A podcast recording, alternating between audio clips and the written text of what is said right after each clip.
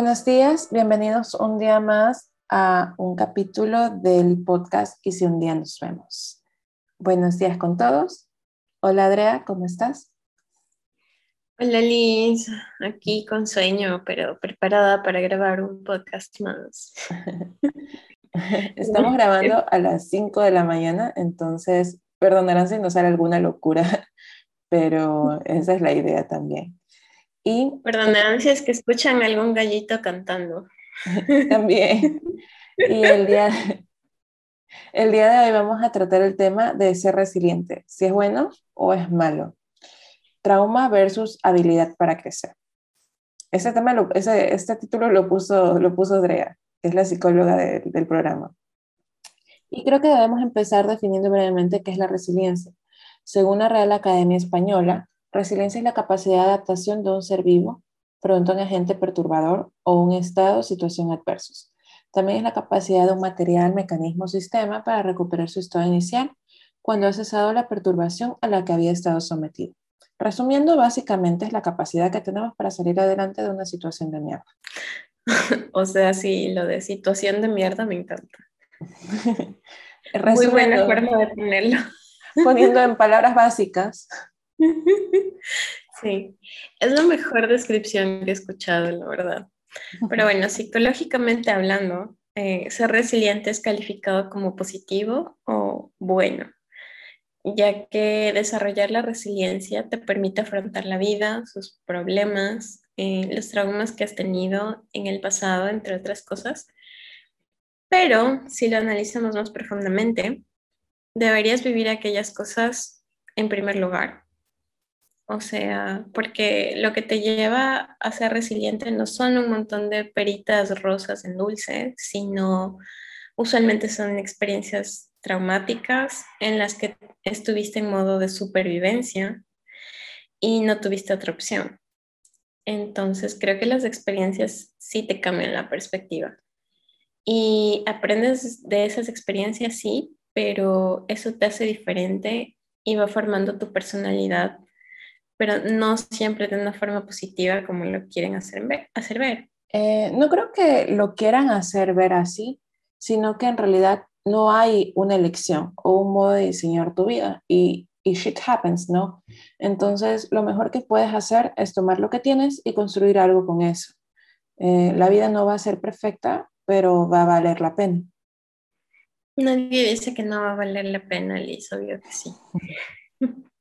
Si te fijas en el lado bueno de las cosas, el amanecer, en lo que haces a diario, lo que comes, o si te pones a agradecer por cada cosa que tienes, incluido el internet para escuchar este podcast, ves que tienes muchas, por así decirlo, bendiciones.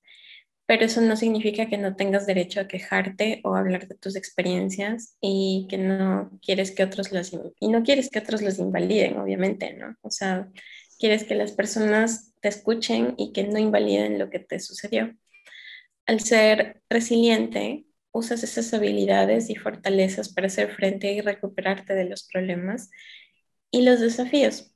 Por ejemplo, si es que pierdes tu trabajo o tienes problemas de dinero o enfermedades o vives un desastre natural, una separación o un divorcio o fallece alguien que te importa, no necesariamente un humano, y otras cosas que pueden crear cicatrices o traumas. Claro, no creo que, bueno, en realidad no creo que una persona planee usar su capacidad de resiliencia esperando alguna de estas situaciones. La verdad es que todo, todo el mundo pensaría, esperaría que esto nunca suceda. Pero creo que estos casos eh, te golpean y al verte tan hundido y sin nada que perder, o sea, sin, sin ninguna otra opción, ahí es cuando en realidad desarrollas tu resiliencia. O a mí me gusta verlo como una capacidad de adaptación, por lo menos. Claro, exacto.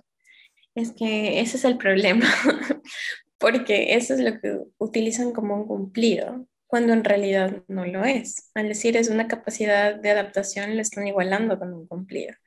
Es decir, es genial que se lo vea de una forma positiva, porque la resiliencia nos da la fuerza para abordar los problemas de frente, superar la adversidad, seguir adelante con nuestras vidas. Por ejemplo, a raíz de los traumas que sucedieron como los ataques del 11 de septiembre en Estados Unidos o del terremoto de Manta aquí en Ecuador hace unos años atrás, muchas personas mostraron comportamientos de resiliencia y experimentaron menos síntomas de depresión. Esto según las investigaciones que fueron hechas en Estados Unidos, ¿no? Pero acá también hubo, hubieron personas que mostraron eh, comportamientos resilientes después de eso. Y lo que cabe recalcar es que incluso frente a estos eventos, la resiliencia permite a las personas reunir la fuerza no solo para sobrevivir, sino para prosperar. Sí, y también me voy a poner aquí un poco filosófica y creo que actualmente, debido a las continuas crisis que han asustado al país y en realidad al mundo entero, hemos descubierto la resiliencia. Antes no se la escuchaba tanto y también lo importante que es. Y en este abrir de ojos que nos ha permitido ver lo feo de la vida, en ella también hemos encontrado la belleza, de que sin el dolor quizás eh, nosotros pasamos por alto a diario. Además, no creo que se use como un cumplido en sí. Digo, si yo estuviera súper jodida y viera a otro en una situación similar y aún así seguir adelante con una buena actitud, es una cualidad que admiraría mucho y que me causaría mucho respeto y me encantaría en realidad emular. Me encanta tu parte filosófica, Liz. Creo que ese es el propósito del podcast, ¿no?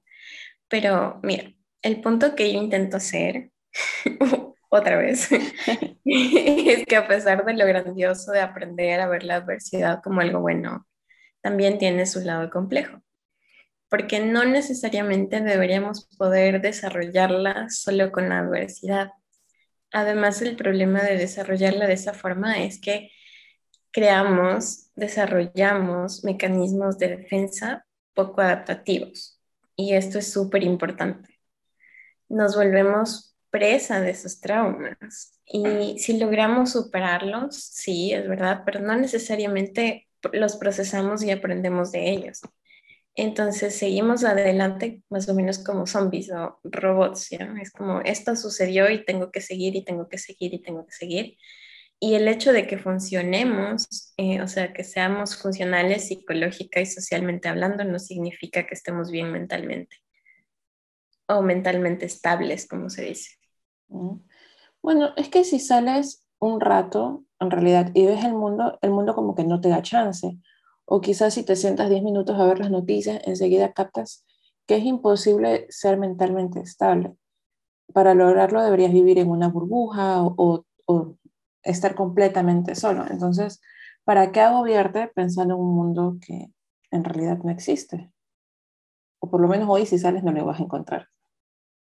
Claro, es que no puedes ser indolente acerca del sufrimiento de otras personas, ¿no? Ni tampoco el tuyo. O sea, no puedes ignorarlo, pero tampoco te lo puedes poner sobre los hombros. O sea, no es, no es tu peso que cargar. Y aunque sea tuyo, no tienes que estarlo cargando todo el tiempo. En teoría, al ser resiliente, se ven las situaciones negativas de manera realista, pero, pero siempre hay que hacerlo de una manera que no se centre en culpar o pensar en lo que no se puede cambiar.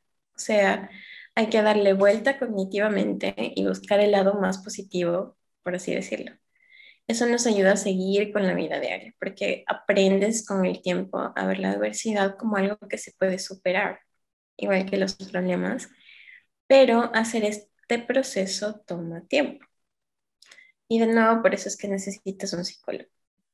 No es algo que puedes hacer en tres o cinco pasos, y muchas veces ciertos puntos te pueden llevar toda la vida.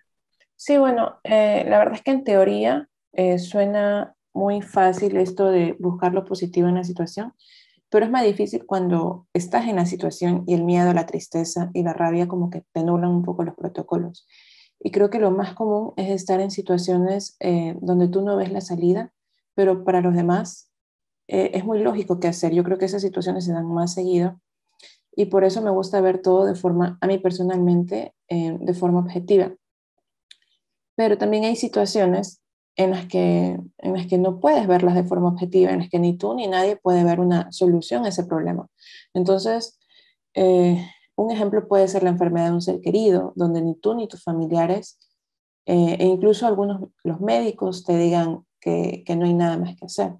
Entonces, en esas situaciones tú haces lo que puedes con lo poco que tienes. No, no, es, no es una cuestión de ser indolente, sino de buscar una solución y no deprimirte con, con todos los involucrados, ¿no? Claro, pero es muy difícil ser objetivo. Y bueno, nuestro cerebro de hecho está programado para procesarlo todo en un principio con nuestra parte emocional. Entonces, cada experiencia que tenemos pasa primero por ese lado de nosotros. Por ejemplo, según un artículo de, eh, de Psychology Today, el problema principal de desarrollar la resiliencia a partir de la adversidad y de los traumas es que adquirimos comportamientos desadaptativos. Es decir, podemos usar el consumo de sustancias, por ejemplo, como forma de afrontar los problemas y nadie se va a dar cuenta, ¿ya? Porque muchas personas ignoran esos problemas o en verdad no los ven. Y sobre todo porque seguimos siendo funcionales, entre comillas, es decir, seguimos trabajando, estamos con nuestra familia, socializamos y como tenemos ese problema, parecemos felices. Entonces, nadie, nadie lo ve y los que lo ven no, no quieren decir nada o en verdad no lo quieren ver. Sospechan, pero no lo quieren ver. Y eso no significa que estamos bien por dentro. Entonces, a pesar de eso, seguimos siendo resilientes. Aunque creo que me estoy yendo por otro camino. Un poco, creo que sí. Em, pero bueno, retomando, eh, creo que definimos resiliencia como recuperarse de un estado de perturbación. Y, el acudir a sustancias, relaciones codependientes, autolesionarse o cualquier alternativa eh, que de alguna forma te aleje de sentir el caos que estás atravesando, ahí no creo que estarías siendo resiliente. En ese caso estarías como tapando un hueco mientras cavas otro. Entonces, creo que en realidad lo óptimo sería educar a las personas y sería bueno que eso se implemente en el sistema educativo también. O dar las herramientas necesarias para afrontar la adversidad desde muy temprana edad. Claro, a eso me refiero. De hecho, en teoría se puede enseñar la resiliencia con métodos que no sean tan traumáticos. O sea, se puede desarrollar sin necesariamente tener que vivir traumas. No se puede alterar la genética, es verdad. Las experiencias tempranas de la vida y la suerte que tenemos en qué familia nacimos, eh, cómo fueron nuestros padres, cómo ellos fueron criados, son cosas sobre las que no tenemos control, pero se pueden aprender habilidades específicas para desarrollarlo. Por ejemplo, cambiar pensamientos negativos, no catastrofizar los problemas, o sea, no irte al punto peor del peor escenario todo el tiempo. Imaginarte qué es lo peor que puede pasar, que es muy común en personas con ansiedad y hay que también aprender a buscar ventajas en cada situación vivida, pero creo que tú investigaste más acerca de esas formas de lograrlo. Un poquito. bueno, algunas de las prácticas que encontré que nos permiten fortalecer nuestra capacidad de resiliencia eh, son mantener hábitos saludables como dormir, comer, hacer ejercicio. Es decir, lo típico que siempre te recomiendan los doctores o que te propones al principio del año, pero nunca cumples. Y, esto reduce el estrés y pueden aumentar tu capacidad de recuperación. También crear conexiones fuertes, es decir, cultivar relaciones cercanas eh, para sentir apoyo cuando hay problemas. Por eso es importante reflexionar sobre la calidad de relaciones que te rodean y atesorar las que consideras valiosas y mantener esas personas al lado para cuando no queremos que pase, pero cuando si pasa alguna eventualidad, ¿no? Mantenerte fiel a tus principios y valores, muchos no lo piensan así, o, quizás me estoy reflejando un poquito porque yo inicié la vida así como con, un espíritu inocente, pero el mundo está muy lleno de tentaciones y no es algo que te, que te explican también, ¿no? Eh, sé paciente contigo mismo, pero no olvides tu orgullo, ¿no? Sé amable con tus errores, perdónate y perdona a los demás. Y, y es importante ver cada derrota como una experiencia. Eso ayuda a regular nuestras emociones y eh, también ayuda a tener unas relaciones más saludables. ¿Qué otras formas de construir la resiliencia existen, Andrea? Tú eres la experta. No, no soy experta, pero intento. pero estudias más que yo. No, para nada. eres una persona muy resiliente y le digo como un cumplido. Claro, estoy usando tu punto de vista en tu contra. No está bien. Me gusta ser una persona, considerar una persona resiliente. pues a trabajo, ¿no? Es verdad, en serio, la conexión con otros, eso es súper importante. Y la percepción de esto ayuda a, ayuda a construir resiliencia, mm, porque estar conectado con otros te ayuda. Ah, por ejemplo, amigos, familia, grupos de ayuda, terapia, ah, asistencia psicológica, ir al psicólogo, más claro cualquier lugar donde sientas que perteneces.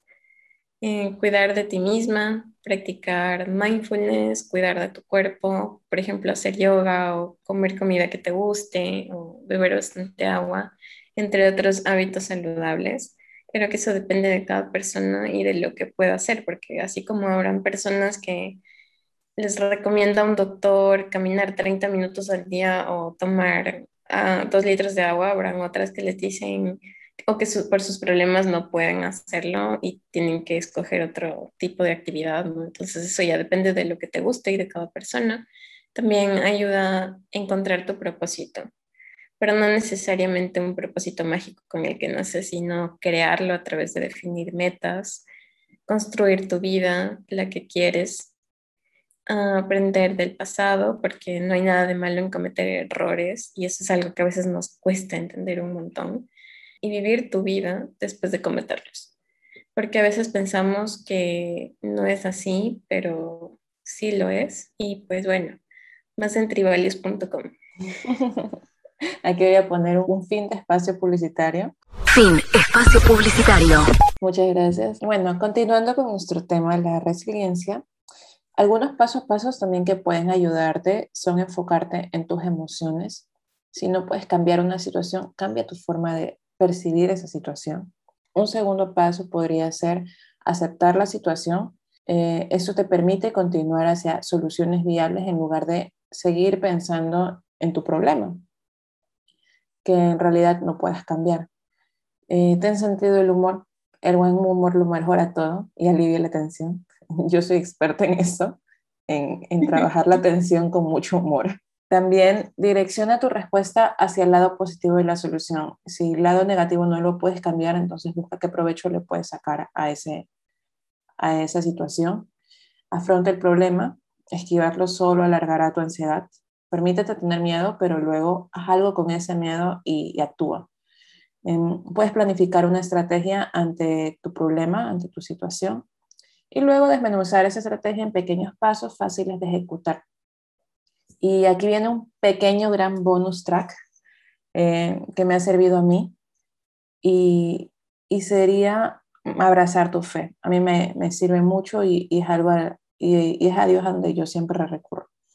Entonces, eh, mi confianza en Dios a mí me ha salvado muchas veces, muchas veces en mis momentos más difíciles. Cuando las cosas te parecen quizás son o te parecen a ti debido a muerte y, sentías que nada te sujetaba, a mí la fe me mantuvo de pie. Eso me parece genial, tu bonus track me gusta. y las otras cosas que dijiste también, ¿no? Ayuda mucho con la ansiedad.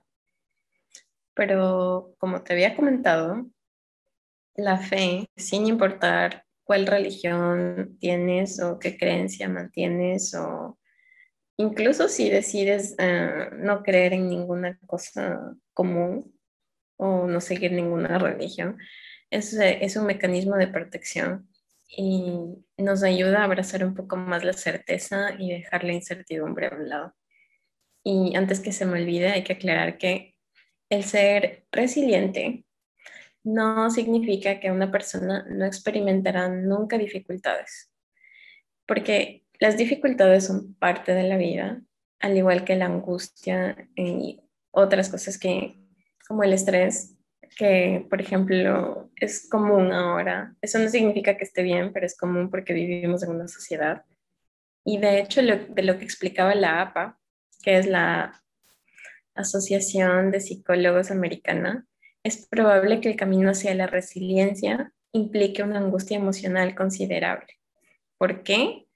Porque como todo hábito que, tenemos o que estamos desarrollando, como todo músculo, como toda habilidad que queremos desarrollar, se requiere tiempo para lograrlo y constancia. Entonces, al centrarnos en la conexión, eh, el bienestar, el pensamiento saludable o positivo, entre comillas, sin caer en el positivismo tóxico, y darle significado o tener un propósito de vida, se puede desarrollar más resistencia y aprender de experiencias difíciles y traumáticas. Sí, inevitablemente nos encontramos en situaciones difíciles y, creo que este es el resultado de estar vivos, ¿no? Eh, si estás vivo vas a tener problemas. Eh, debemos o yo al menos yo creo que debemos amarnos lo suficiente para cuidarnos y regalarnos herramientas que sean nuestra ancla en momentos de tempestad. Em, seamos asertivos y busquemos el lado positivo aún en la dificultad, como tú dices, sin caer en el positivismo tóxico, que podría ser otro tema para otro podcast. ¿Y tú, Dra? Ay, como conclusión, bueno, yo noté una enorme conclusión porque me parece importante recalcar que toda experiencia, sentimiento y emoción es válida. No tiene por qué avergonzarnos, ay, no tiene por qué avergonzarnos del sentirnos de una u otra forma acerca de una experiencia dolorosa. No importa si otros no lo entienden, además el dolor, las experiencias traumáticas, sí, de cierta forma nos forman. Además podemos quejarnos, hablar, hacer catarsis al respecto. Y eso no significa que estamos culpando a alguien o que no estemos, eh, ¿cómo se dice? O que no estemos, digamos, avanzando en nuestra vida y superando nuestros traumas y situaciones de vida. O mucho menos que no merezcamos un espacio en el cual expresar lo que vivimos o sentimos. Pero bueno, es un tema complejo, ¿no?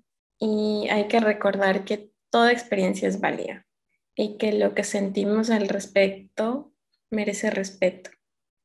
Sí, eh, tienes toda razón allí. Em, yo creo que efectivamente toda, toda emoción es válida y por eso decía, tienes que respetarte lo suficiente para permitirte sentir libremente sin culpa, o sea, sin culparte a ti mismo por las emociones negativas que puedan eh, inundarte, ¿no? Eh, es parte de la vida y por eso estamos aprendiendo cada día a gestionar nuestras emociones. Muchas gracias por acompañarnos. Esto ha sido todo por hoy. Nos vemos el siguiente lunes con el tema cómo poner límites. Así que aprenderemos a decir no. Muy importante en esta vida. Y eso. Yo les daré la parte de los traumas y por qué a veces nos es difícil decir que no. Así que adiós y nos vemos. Nos vemos. Cuídense. Chao, chao.